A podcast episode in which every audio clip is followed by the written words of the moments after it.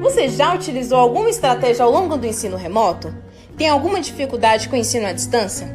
Então fica atento que está começando o seu podcast mensal sobre pedagogia, Pedago.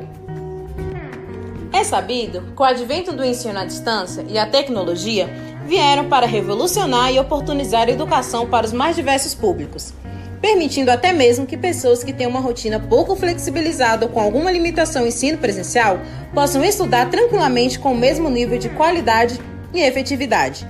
Porém, nós sabemos também que, por ser uma modalidade não tão antiga quanto o ensino presencial, está em uma constante construção e avanço. Sendo assim, o ensino remoto às vezes nos pega de surpresa. A pandemia que o diga, não é mesmo, professores?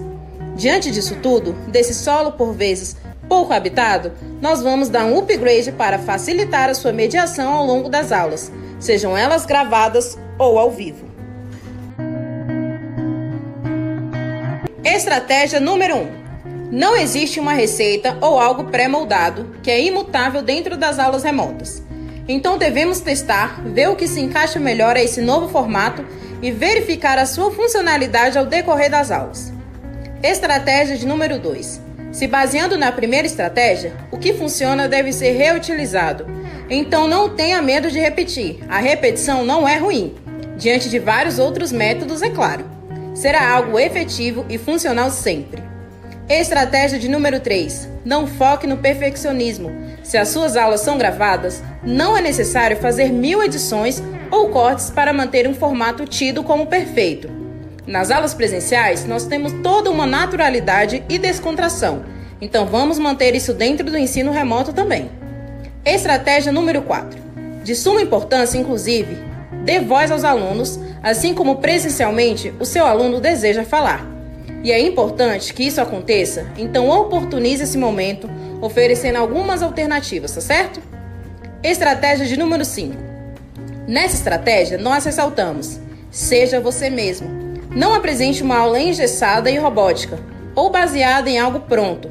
Abuse da naturalidade e de sua criatividade, que inclusive levará à interação com os alunos. Estratégia número 6. A aula remota é diferente da aula presencial.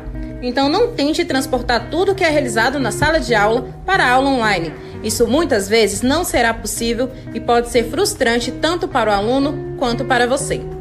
E por último, e não menos importante, mantenha uma boa relação interpessoal e de comunicação com os responsáveis, para tranquilizá-los, mantê-los atualizados e também para que eles possam lidar da melhor maneira com os alunos.